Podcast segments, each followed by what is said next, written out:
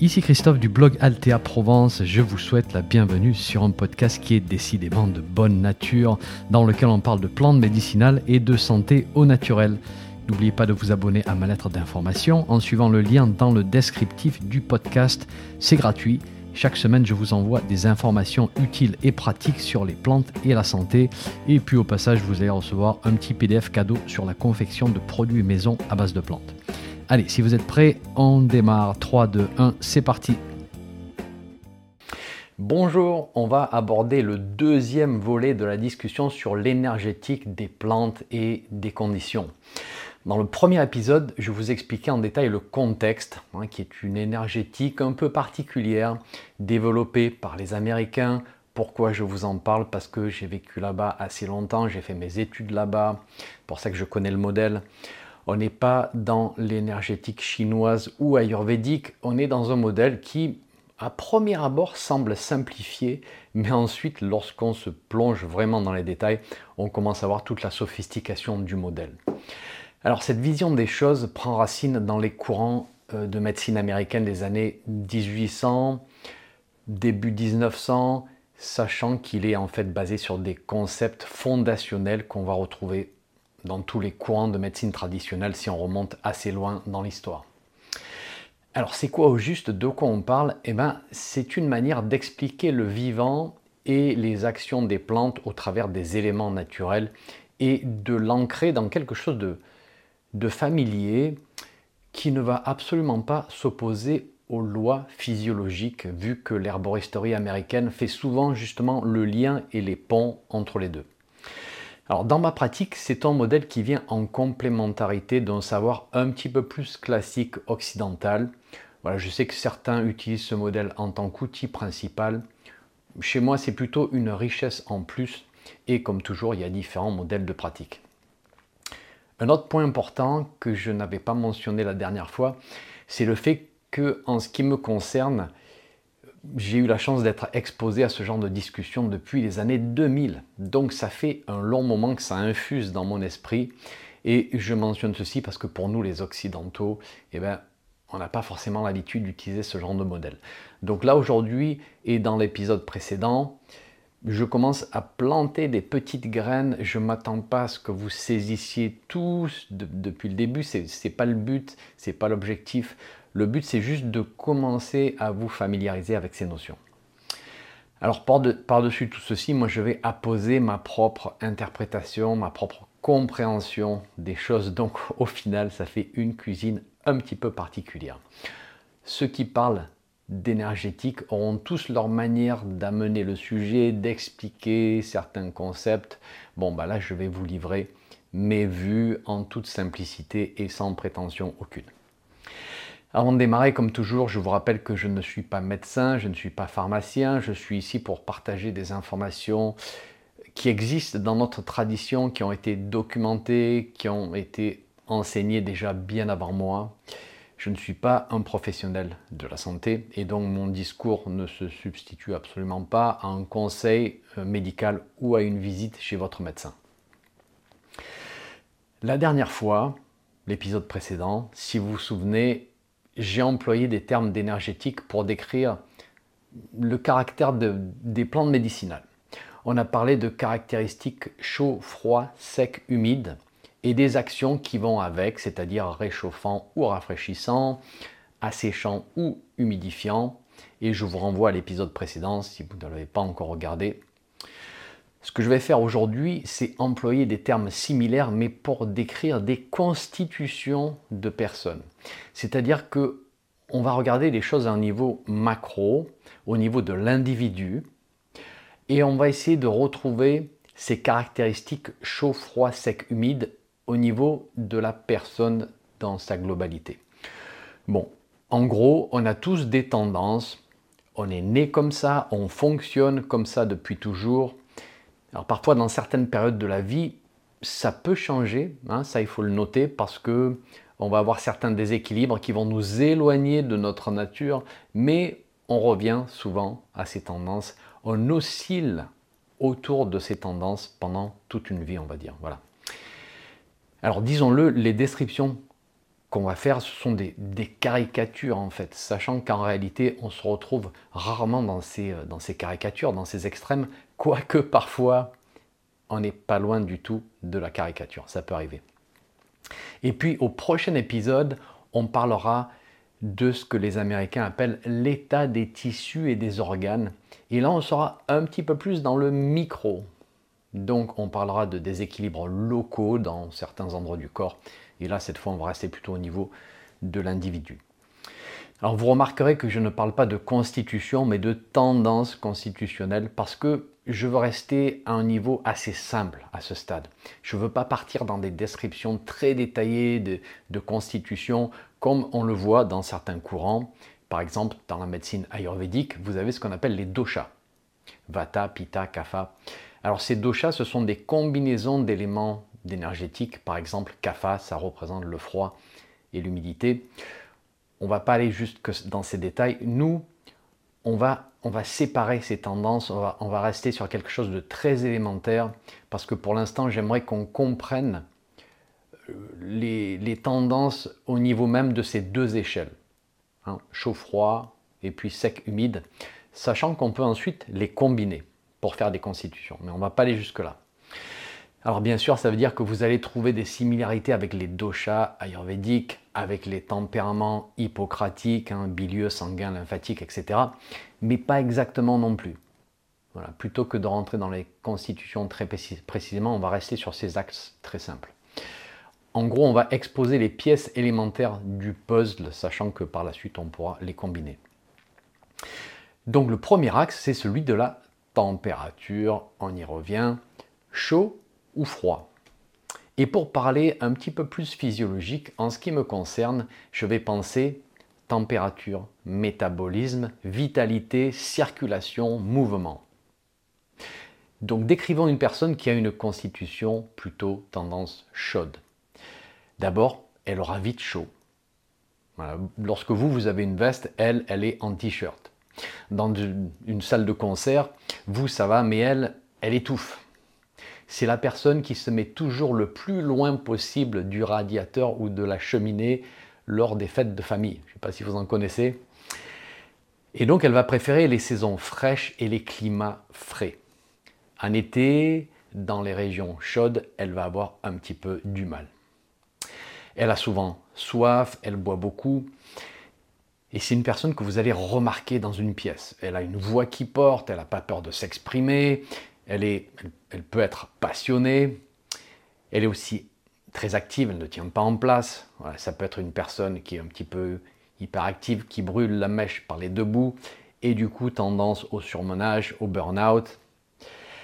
Elle a un bon appétit parce que, ben oui, tout ce mouvement, côté métabolisme, elle brûle pas mal de calories, donc elle a faim, elle mange bien. Elle peut vite monter en température lorsqu'elle fait une fièvre. Elle s'enflamme vite aussi, alors ça peut être figurativement, c'est-à-dire un petit peu colérique, un petit peu explosif, ou ça peut être dans son corps, c'est-à-dire qu'elle va vite développer des inflammations articulaires par exemple, ou des douleurs tendance aiguës perçante. Côté cardiovasculaire, eh ben, ça y va fort, hein. il n'y a pas de problème de main ou de pied froid, ça circule vraiment bien vers les extrémités. Son visage peut vite devenir rouge. Euh, elle peut avoir tendance à l'hypertension, donc on s'imagine un petit peu la cocotte minute. Côté digestif, en général, elle digère bien mais elle peut vite avoir des inflammations digestives, en particulier au niveau de l'estomac lorsqu'il y a du stress. Donc en fait, c'est cette image du feu, c'est chaud, c'est fort, ça bouge, ça circule, ça brûle de tous les côtés. Et dans la tendance exagérée, on va trouver en fait une surfonction. La constitution froide, eh ben, c'est un petit peu l'inverse. Dans la tendance exagérée, on va être plutôt dans la sous-fonction. Voilà. C'est une personne qui a rapidement froid, qui a besoin de se couvrir tout le temps. Les mains et les pieds sont souvent froids. Et cette sensibilité au froid devient un petit peu handicapante parfois, surtout l'hiver, surtout dans les régions froides, surtout la nuit où on se bat avec des pieds toujours froids, donc bouillotte et compagnie. Et donc ces personnes préfèrent les, saisons, les saisons chaudes, les climats chauds. Euh, c'est la personne qui aura tendance à se mettre près du radiateur ou tout près de la cheminée lorsqu'il y a des fêtes de famille, vous l'aurez deviné. Ça peut être une personne discrète avec une petite voix. Du côté activité générale, euh, elle en fait un petit peu moins que les autres. Elle va faire les choses d'une manière peut-être un petit peu plus lente que les autres. Elle a parfois du mal à générer assez d'énergie pour mener à bien tout ce qu'elle doit faire. Une digestion un petit peu lente aussi qui a tendance à stagner, parfois avec des ballonnements, avec une envie de se mettre au chaud ou d'appliquer du chaud pendant la digestion. Ça peut être pendant les règles aussi chez la femme, besoin de chaud. Vu que ça circule moins bien, il y a peut-être une tendance à la congestion, ce qui nous amène à l'aspect humide, hein, congestion bien sûr de la circulation des fluides. On va parler d'humidité dans quelques instants. Côté, cardiovasculaire, on a une petite tension souvent. On peut avoir un teint pâle. Hein. on est à l'inverse du, rougeâtre, on est plutôt dans le pâle, parfois un petit peu bleuté. Donc tous ces aspects que je vous ai cités pour la personne chaude, température, métabolisme, vitalité, circulation, mouvement, et eh bien là on va placer le curseur vers le point opposé, plutôt du côté sous-fonction. Le second axe, c'est l'humidité, sec ou humide. Et là, il faut penser à la disponibilité et au mouvement des fluides dans tout le corps. Et là, on parle du sang, de la lymphe, transpiration, mucosité. Alors, ces fluides sont bien sûr extrêmement importants pour, l'état, pour l'intégrité de, de tous nos tissus, pour le fonctionnement de tous nos organes. C'est ce qui permet de nourrir, de lubrifier, de transporter, de transformer pour les fluides digestifs, de, nettoyer, d'expulser, d'expectorer, donc c'est absolument crucial. Et comme toujours, il y a un état des fluides qui est à l'équilibre et un état qui, est, qui va être exagéré d'un côté comme de l'autre, donc soit trop, soit pas assez. La constitution sèche, c'est la personne qui a tendance à ne pas avoir assez de fluide pour mener ses fonctions à bien. Et donc elle va avoir une peau sèche, cheveux secs, cuir chevelu, muqueuse sèche, ça peut être la muqueuse des yeux, euh, muqueuse vaginale chez la femme, muqueuse du système digestif, donc ça va être la tendance, la sécheresse. Euh, à l'intérieur, pour certains organes comme la digestion, eh ben, ça se fait mal parce qu'on ne peut pas bien digérer s'il n'y a pas assez de sécrétion enzymatique. Il y aura parfois la tendance à la constipation, des selles un petit peu trop sèches. Et moi j'avais appris aussi que si c'est sec à l'extérieur, ce qu'on arrive à voir, peau et muqueuse, c'est aussi sec à l'intérieur dans le tube digestif. Hein. Ces deux énergies vont ensemble. Elle ne transpire pas facilement. Côté respiratoire, c'est souvent sec aussi. S'il y a une infection, il y a peut-être difficulté à fabriquer un mucus bien abondant, bien fluide pour bien expectorer, pour bien éliminer les déchets. On peut retrouver une petite tension là aussi dans le sens où il n'y a pas assez de, de tension pour envoyer les fluides aux différents endroits du corps. A l'inverse, la constitution humide, c'est la personne qui va transpirer plus facilement que les autres. La peau et les cheveux sont bien souples, parfois gras, huileux tout est très bien irrigué, parfois un petit peu trop. Voilà. Euh, c'est une personne qui, dans ces états de déséquilibre, aura tendance peut-être à faire des rétentions d'eau, surtout dans la partie basse du corps, tendance à avoir une peau un petit peu trop grasse parce que trop de sécrétions qui vont finir par créer des problèmes d'acné ou autres, euh, tendance à sécréter beaucoup de mucus d'un point de vue respiratoire, sinus, poumons. Alors bien sûr, une situation d'allergie peut venir biaiser hein, tout ceci, mais globalement, on va dire que dès qu'il y a un petit irritant respiratoire, il y a production abondante de mucus. Parfois, on voit ça le matin, même chez la personne qui ne fume pas, avec un système respiratoire un petit peu encombré, un petit peu tous les matins. Il peut y avoir tendance à la congestion. Euh, chez la femme, ça peut être à certains moments du cycle, dans la zone pelvienne. Et cette personne va préférer, comme vous vous en doutez, les climats secs et va mal tolérer l'humidité de, des climats. Et du coup, d'un point de vue constitutionnel, on pourrait combiner ces deux axes, température et humidité. Donc on pourrait avoir une tendance chaud et sec par exemple. On pourrait avoir une tendance froid et humide. Les deux vont souvent ensemble d'ailleurs parce que la lenteur euh, du, fonctionnement, en particulier de tout ce qui est circulation, provoquant des stagnations de fluide.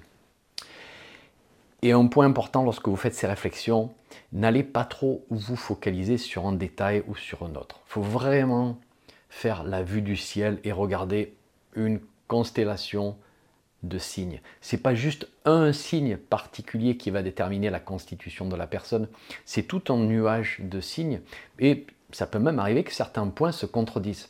C'est pas grave. Vue du ciel et on va se laisser guider par une tendance, même si parfois il y a des petits points de contradiction.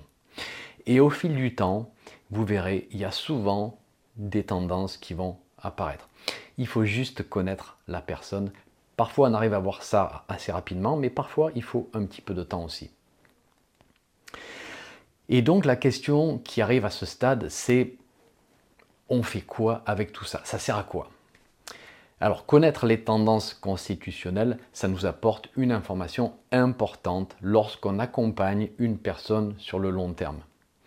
Parce qu'on voit que certaines plantes vont faire un meilleur travail que d'autres, même avec les mêmes propriétés. Et à l'inverse, on arrive parfois à voir, on voit parfois des réactions euh, indésirables avec certaines plantes qui sont moins bien tolérées que d'autres pour les mêmes propriétés là encore. En fait, ça nous aide à faire de meilleurs choix lorsqu'on travaille sur une condition spécifique. Voilà. En fait, c'est le, macro, c'est la connaissance de l'individu qui va nous aider à faire un meilleur travail, un meilleur choix au niveau micro lorsqu'il y a des équilibres quelque part. Quelques exemples pour illustrer tout ça. Imaginez une personne qui a une constitution chaude. Voilà, elle a tendance à avoir peut-être des migraines avec une montée rapide de la problématique. Elle a aussi peut-être des, des plaques d'eczéma qui sont vraiment rouges et enflammées, hyper réactives. Et là, vous vous dites, tiens, j'ai une excellente idée, je vais conseiller une plante très anti-inflammatoire pour ces deux conditions-là, comme le gingembre.